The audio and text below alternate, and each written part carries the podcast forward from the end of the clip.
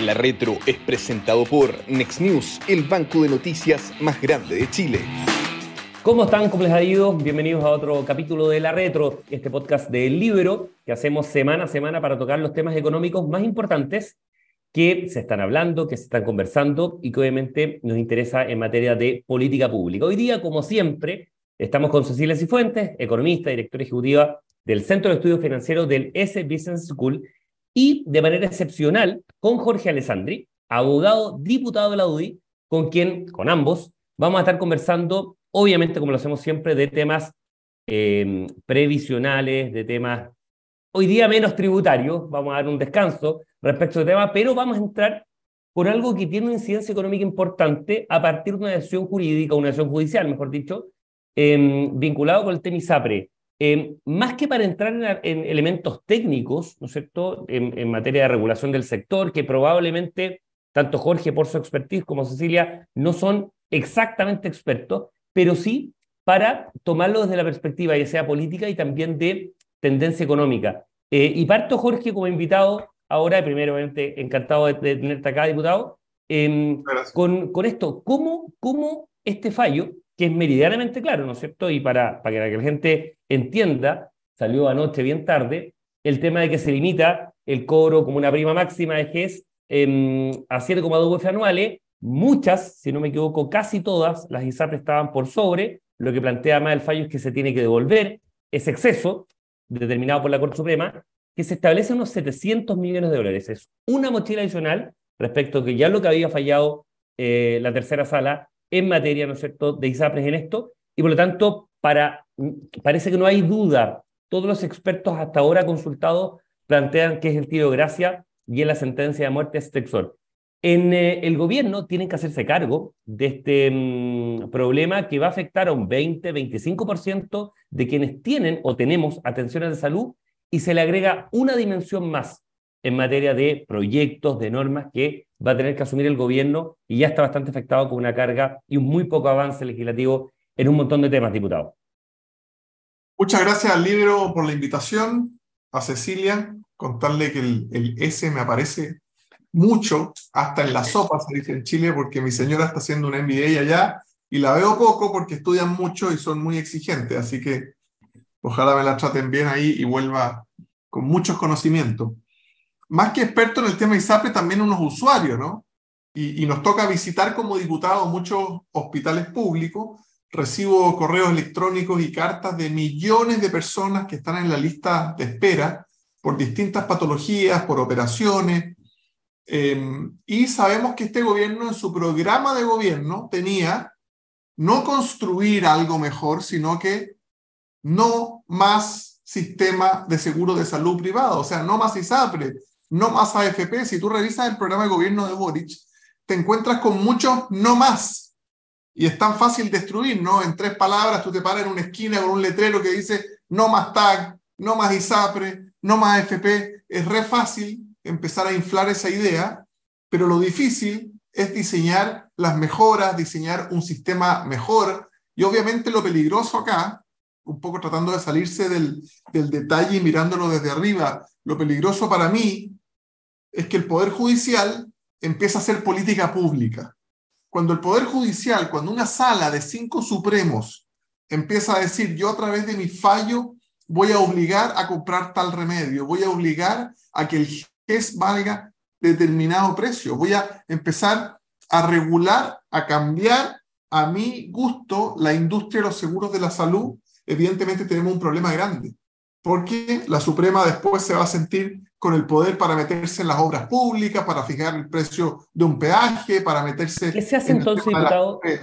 Para mí es muy, muy peligroso. Es complicado. ¿Y qué se hace ahí entonces en materia eh, legislativa? El gobierno tiene la voz cantante, ¿no es cierto?, el pandero en su mano respecto de esto. Efectivamente, el gobierno era bien contrario, quería, ¿no es cierto?, una suerte de fondo común o un fondo único respecto de esto, pero ya en la realidad de los hechos, ¿no es cierto?, el mar de fondo que tenemos es que las ISAPRES están con, insisto, con sentencia de muerte absoluta, de acuerdo a un fallo de la Corte Suprema conocido ayer. O conocido no, se sabe el antecedente, todavía no, no, no, está el fallo exacto.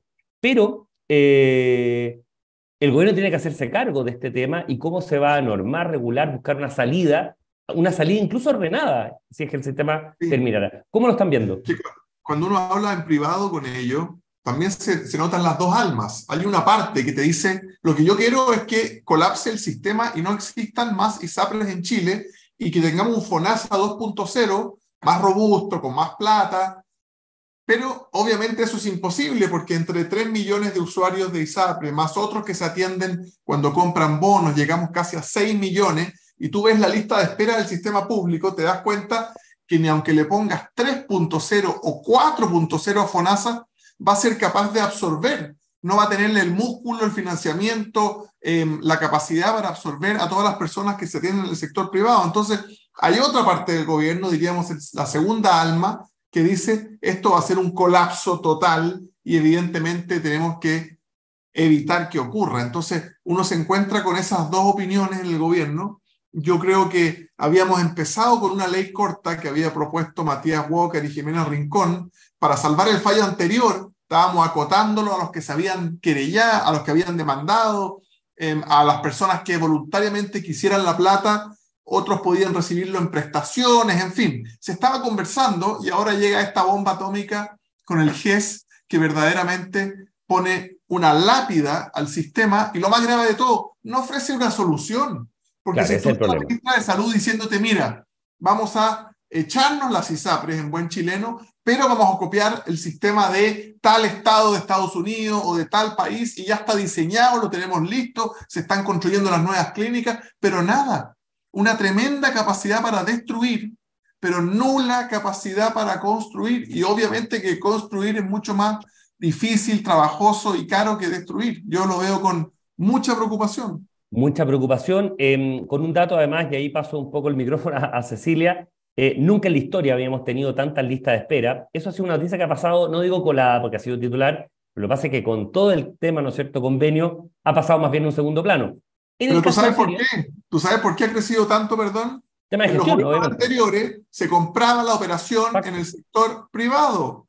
Y a este gobierno, por ideología, cree que la señora debería esperar más tiempo para operarse, pero no están dispuestos a hacerle un cheque a una clínica indígena o la que sea para que haga la operación. O sea, esperas a que el Estado se lo haga, te puedes morir esperando, pero no estamos dispuestos a que lucre alguien. Esa ideología afecta directo al enfermo. En, la, última línea del enfermo, efectivamente. Y en el caso de Cilia, tú lo ves primero, dos preguntas. Lo primero lo ves como una fijación de precio fáctica, o sea, es, lo es desde el punto de vista formal, pero es que la Corte Suprema está fijando precio, puede interpretarse así. Y segundo, ¿qué pasa cuando una industria no solamente le fijas precio, sino que además retroactivamente lo obligas a devolver, ¿no es cierto?, la cantidad de millones de dólares en estos dos fallos obviamente lo de Fondas y la hace quebrar. Sí, bueno, eh, muchos saludos al diputado Alessandro, un gusto estar con él. Creo que su explicación fue muy completa y clara. Queda, queda poco por agregar. Yo creo que el punto más importante aquí es lo que señalaba Jorge respecto a la, a la Corte Suprema haciendo política pública. Y, más allá de eso, es una política pública que fija precios y lo fija en forma retroactiva y los efectos son devastadores en la industria. Y, cuál es el problema de fondo? Y aquí yo creo que esto grafica muy bien lo que ha sido un poco la, actuación de este gobierno. El Evangelio nos dice, por sus obras los conoceréis. Y claro, lo que uno ve es un gobierno que en su discurso se, junta con, los empresarios, se preocupa del desarrollo, dice que los privados son muy relevantes, eh, que sin los privados no... Pero en los hechos el gobierno, y ya llevamos un año y medio, esto era bastante previsible que iba a pasar, de hecho, la mayoría de las opiniones apuntaban a que el fallo iba a ir en la línea de lo que fue, parecido al anterior en el sentido que el fallo iba a ser general para toda la industria y no solo para los que recurrieron, eh, y que iba a ser la lápida al sistema privado de salud, y efectivamente eso está haciendo y los efectos son tremendamente complejos. Aquí lo que va a pasar, y yo lo ponía en un Twitter en la mañana, aquí sí que vamos a tener una salud para ricos, que son los que a través de seguros privados van a seguir pudiendo tener atención en los centros privados de salud. Eh, y de hecho ya han surgido, surgió hace poco una ISAPRE de una clínica que va en esa línea, eh, y que por lo tanto está siendo exitoso la propuesta porque la gente tiene temor a que su ISAPRE anterior, cuando tenga que devolver esto, quiebre eh, y esto se va a transformar en una industria reducida de seguros privados caros para un sector muy minoritario, mucho menor que el 20% que hoy está en ISAPRE, significativamente menor, y todo el resto va a estar en una salud pública que es incapaz de resolver los problemas. Y aquí, y, comparto con, el diputado Alessandri, yo no sé si el gobierno está previendo la crisis que se le viene, porque aquí hay sectores de ingresos medios que se están atendiendo, están atendiendo, por ejemplo, enfermedades de alto costo en una ISAPRE, que les va a decir que no les puede seguir pagando la enfermedad de alto costo y estas personas van a ir a golpear al sector público que no tiene ninguna capacidad. ¿Cómo se va a enfrentar esa crisis? O sea, esto yo creo que es un tema muy, muy grave. Yo no entiendo la miopía del gobierno. Bueno, como decía el diputado, son estas dos almas en pugna, eh, pero estas dos almas en pugna le van a generar al gobierno un problema gravísimo en un plazo relativamente acotado. O sea, aquí podemos tener una situación muy compleja. La salud es lo más importante para las personas. Y súmale a eso la gente que trabaja en salud privada. La cantidad de enfermeras, arsenaleros, son miles. A mí me han venido a ver los sindicatos de, distintas clínicas, porque claro, hoy día 3 millones de personas, más otros 3 millones que compran bono por libre elección, son, hay infraestructura para 6 millones. Si esto se reduce solamente a las personas que puedan pagar seguros carísimos, de las clínicas que tenemos, que serán 20, 25 a nivel país de las grandes, vamos a quedar con dos o tres.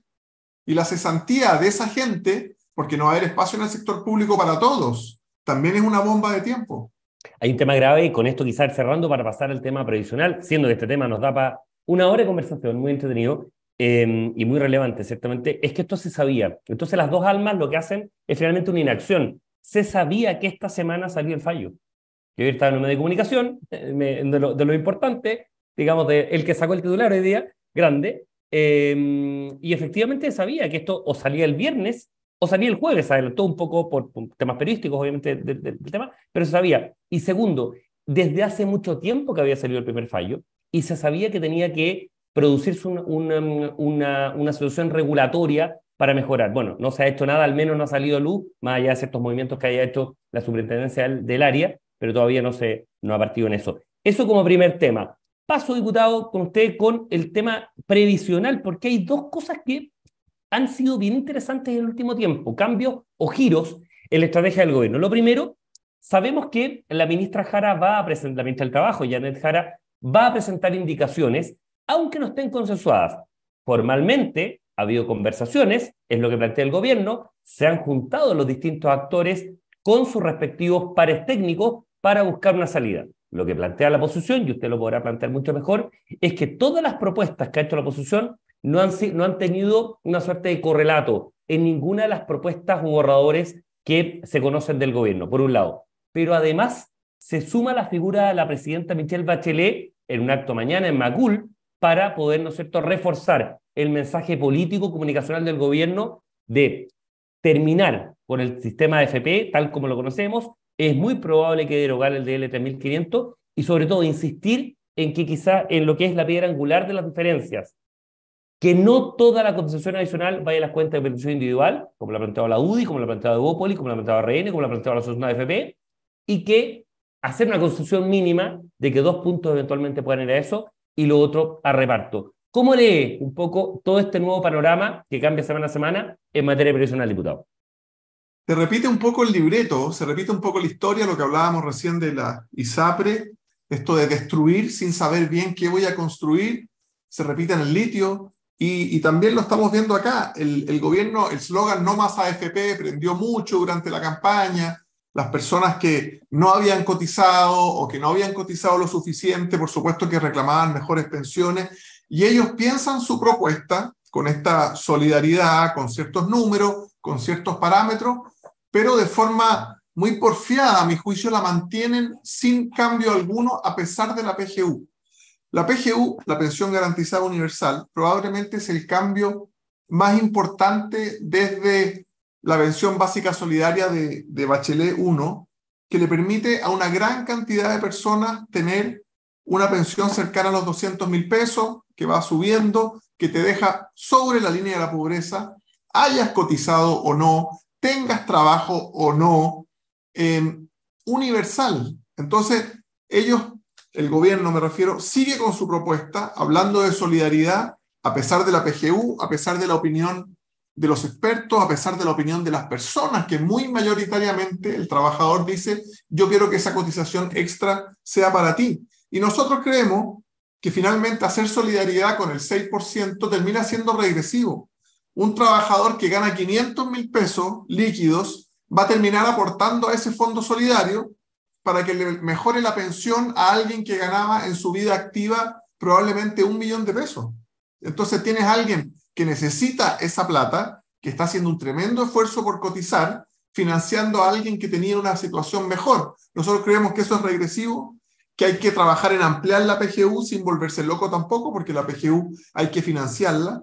Nosotros gastábamos muy poquito eh, de nuestro Producto Interno Bruto en pensiones, la PGU dobló ese número y si tú extrapolas la PGU a 30 años, va a terminar siendo una mochila grande, pero lo que tenemos que entender Primero, la AFP, todo lo que han recibido lo multiplicaron por 5. O sea, la rentabilidad de los recursos lo hicieron tremendamente bien. Segundo, si tú no cotizas en tu vida, al menos 20 o 25 años, no vas a lograr tener una buena pensión autofinanciada. Y nosotros creemos que lo que le falta a la, a la propuesta del gobierno, que es una alarma, una luz roja, es que tú cuando legislas en materia de pensiones tienes que incentivar la formalidad. Si tú solamente subes la PGU y, le, y subes la cotización, o sea, le pones más carga o más costo a la contratación, terminas incentivando la informalidad.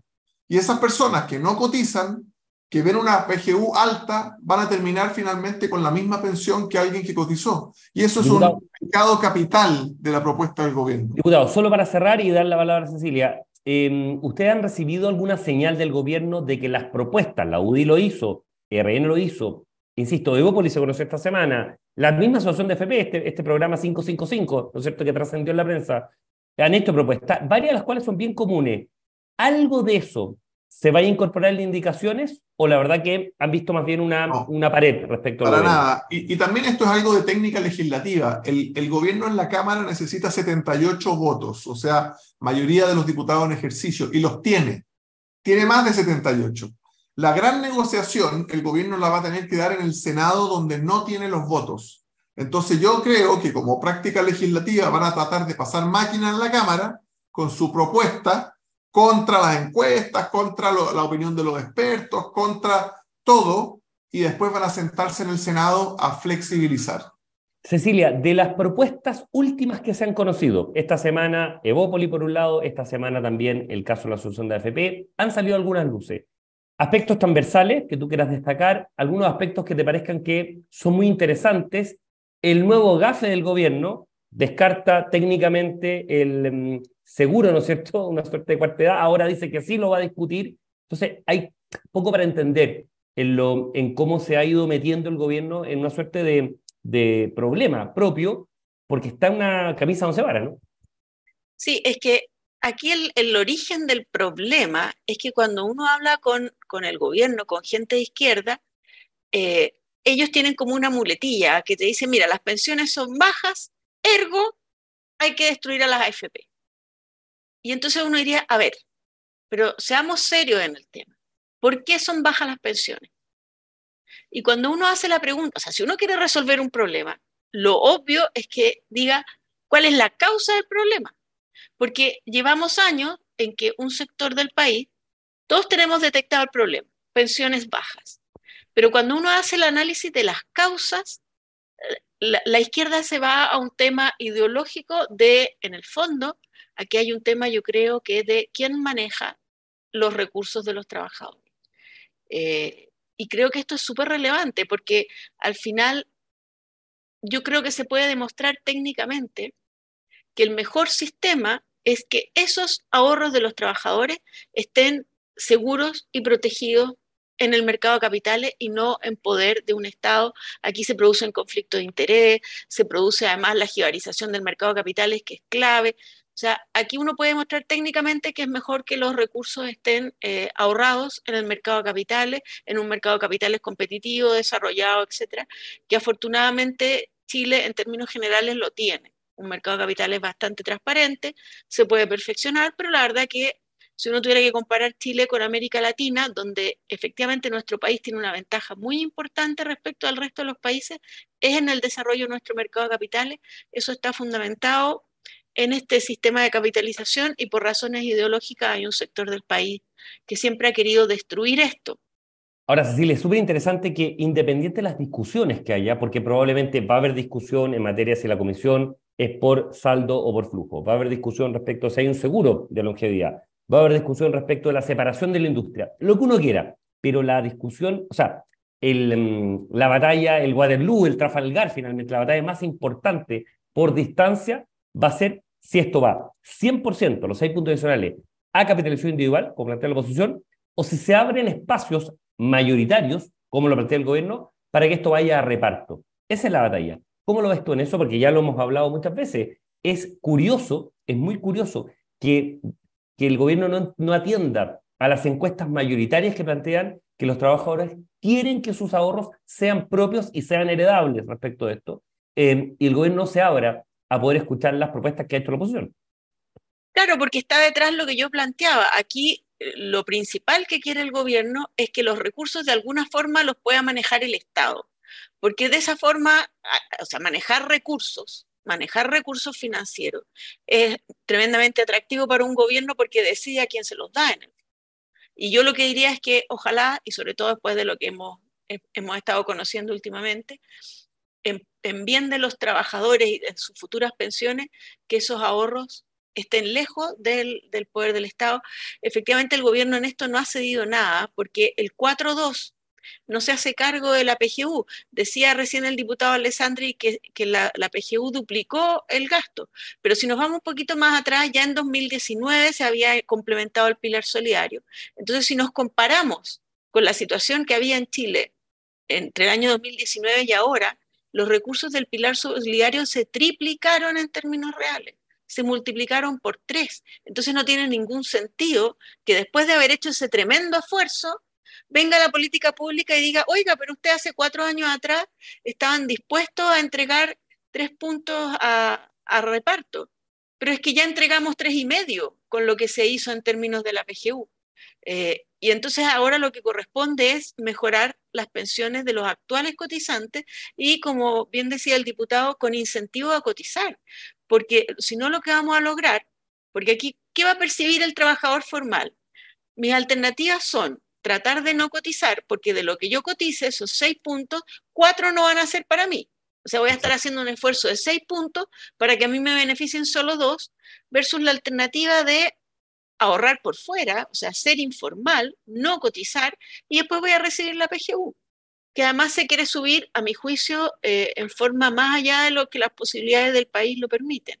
Entonces, la decisión es bien clara. Aquí lo que conviene es no cotizar. Y ese es el principal, y la principal causa de las bajas pensiones es precisamente esa. O sea, cuando uno dice las pensiones son bajas, y el gobierno dice, ergo, eh, terminemos con la AFP, y uno dice, a ver, pero las pensiones son bajas por las AFP, y no hay ningún técnico serio que pueda decir que las pensiones son bajas por las AFP. Las pensiones son bajas porque cotizamos poco.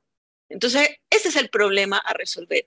Y tú hablas, Cristiana, ahí de otros temas eh, que, que, son otros, eh, en materia, por ejemplo, de comisión por saldo, la idea de cobrar comisión por saldo, que es algo a estudiar, es absolutamente incompatible con la separación de la industria, como la plantea el gobierno. No funciona, porque la comisión por saldo, y esto es un poco complejo de explicar, pero la comisión por saldo, dado que los que llevamos mucho tiempo cotizando ya pagamos, nos van a tener que hacer un descuento en la comisión que va a depender para cada cotizante de cuánto tiempo cotizó. O sea, el gestor de los fondos va a necesitar saber quién me está cotizando para saber cuánto le tengo que cobrar. Pero el gobierno plantea, no, la administración se separa y los gestores de fondos solo manejan fondos para no aumentar los costos. Habría que decir, no, es que vamos a duplicar los costos, porque el administrador va a tener que tener individualizados los cotizantes y el gestor también para saber qué comisión le tiene que cobrar a cada persona. Entonces, la separación de la industria es incompatible con la comisión por saldo, completamente incompatible. Entonces, es un proyecto absolutamente incoherente. Cambiar a comisión por saldo, además, impide que entren nuevos gestores, porque ¿quién va a querer entrar? quiero captar a los antiguos cotizantes. No, no les puede cobrar porque ya les cobraron, les puede cobrar muy poquitito. Ya, a los nuevos, no, es que es por saldo y los nuevos no tienen saldo. Tienen muy poco, exactamente. Entonces, eh, es un proyecto completamente incoherente, mal hecho y el gobierno sigue insistiendo, hasta el momento no ha incorporado una sola indicación, ninguna. Entonces, el caso de Perú, donde, se, donde, perdón, donde, efectivamente se pasa o se transita de un sistema ¿no sector por flujo a uno por saldo, demoró 10 años, pero es que además no hubo división de industria. Pero bueno, Cecilia, no, no, no te interrumpo pero, pero un poco en esa línea. O sea, yo creo que aquí el gobierno ha sido tremendamente porfiado en, por un lado, y aquí de nuevo está el tema de por sus obras los conoceréis, en hacer un discurso de que ellos están tremendamente abiertos a los cambios, pero en la práctica no, no incorporar ninguna indicación y seguir porfiadamente defendiendo la mayoría de las ideas iniciales. Para ir cerrando, diputado, eh, una dimensión más política, el factor Giorgio Jackson. Es cierto que a veces, muchas veces en la vida, la discusión técnica y la discusión política van por carriles separados. Eso en teoría, porque uno es humano y obviamente los mezcla o los entremezcla en este caso. Eh, hay anuncios de acusaciones constitucionales, ¿no es cierto? Hay solicitudes, la UDI ha pedido, ¿no es cierto?, su a la salida, con carta al presidente, en fin, de este tema. Eh, ¿De qué manera enturbia, ensucia, nubla toda la discusión de reformas, la buena fe que haya respecto a la discusión de reformas la presencia de Jackson, una figura que ahora, por parte de la oposición, lo digo responsablemente, está tan cuestionada en el cargo? Mira, a mí me tocó em, trabajar en un gobierno, en, el primer gobierno del presidente Piñera, en el segundo piso, y, ver estos cambios de gabinete. Y al final lo que se evaluaba en la moneda objetivamente era cuando un ministro le dejaba de servir al gobierno. Porque ese ministro cuando salía a terreno, cuando iba al Congreso a defender una ley, finalmente no podía hablar del proyecto o del plan de gobierno, sino que era llevado por los parlamentarios, por la prensa, por los ciudadanos en la calle a defenderse de la polémica, no importa cuál fuera esta. Y Jackson hace varios meses ya está totalmente limitado en su accionar, por lo tanto es un brazo que tiene el presidente de la República que no le sirve. Sale a la calle a entregar las ayudas del Ministerio de Desarrollo Social y la, la gente en la calle lo increpa por las fundaciones va al Congreso a, exponer sobre las cifras de la pobreza de la CACEN y las únicas preguntas que recibe son por el caso fundaciones. Va a un programa de prensa a defender las cifras de la pobreza y de nuevo, lo único, entonces el presidente objetivamente, yo estoy seguro que en silencio lo hace en su casa, dice, este ministro ya me dejó de servir. Este ministro no me abre puertas, este ministro no saca leyes adelante y este ministro no puede hablar de otra cosa que de este escándalo de las fundaciones. Entonces, por más amigo, compadre, cercano que tú seas con alguien, tienes que pensar un poco en la república. Cuando un ministro, lo único que trae son problemas, cuando un ministro se convierte en un lastre para el gobierno y cuando un ministro está demasiado relacionado a la articulación de este mecanismo, como le han llamado algunos medios de prensa, de defraudar al fisco para hacer política. Y eso hoy día está en nueve regiones, 45 fundaciones, 40 mil millones, y yo creo, porque cada día se destapa una piedra, que vamos a llegar a muchos millones más. El patrón del mal le puso un columnista, bueno, ex candidato presidencial en un medio acá. Cecilia, en, te, doy el pase y con eso cerramos stop loss, se dice, ¿no es cierto?, en materia de jerga, en jerga mm, eh, accionaria de mercado de capitales, cuando la acción va cayendo, cayendo, cayendo, y tú dices, mira, la verdad, prefiero hacer la pérdida, aunque haya perdido mucho, pero no seguir cayendo. ¿Opera un poco en esa lógica lo que está eh, diciendo el diputado? Completamente, yo creo, porque, y es bien paradójico que ayer el ministro Marcel hablaba de, bueno, avancemos en el pacto fiscal y dejemos de lado el problema político pero es que el problema político está en el centro del problema fiscal. O sea, aquí viene el ministro de Hacienda a decir que él necesita más recursos, cuando por otro lado uno está viendo que los recursos se están malgastando, se están incluso robando. Entonces no podemos separar los dos temas. Es, es inseparable decir que un ministro viene a pedir más recursos para cumplir y él dice, que me parece bien chocante en realidad, porque habla de aquí no, eh, las listas de espera y se va a morir gente, eh, pero uno diría, bueno, pero ¿qué está pasando con, y ahora eh, el diputado nos habla de 40 mil millones de pesos? Entonces yo creo que un, poquito de, de, de, tener algo de vergüenza en el fondo, decir, a ver, vamos a arreglar este problema, que hay que decirlo que esto es gravísimo, pero Chile arrastra problemas en, la gestión del Estado, en el funcionamiento del Estado, que han sido crecientes hace mucho tiempo. Y desde la mirada técnica, hace mucho tiempo que venimos diciendo, necesitamos gastar mejor. Eh, hay mucho análisis técnico al respecto y no se avanza nada. Entonces, no puede pretender el ministro aislar la discusión del pacto fiscal del problema que se está produciendo por el lado político.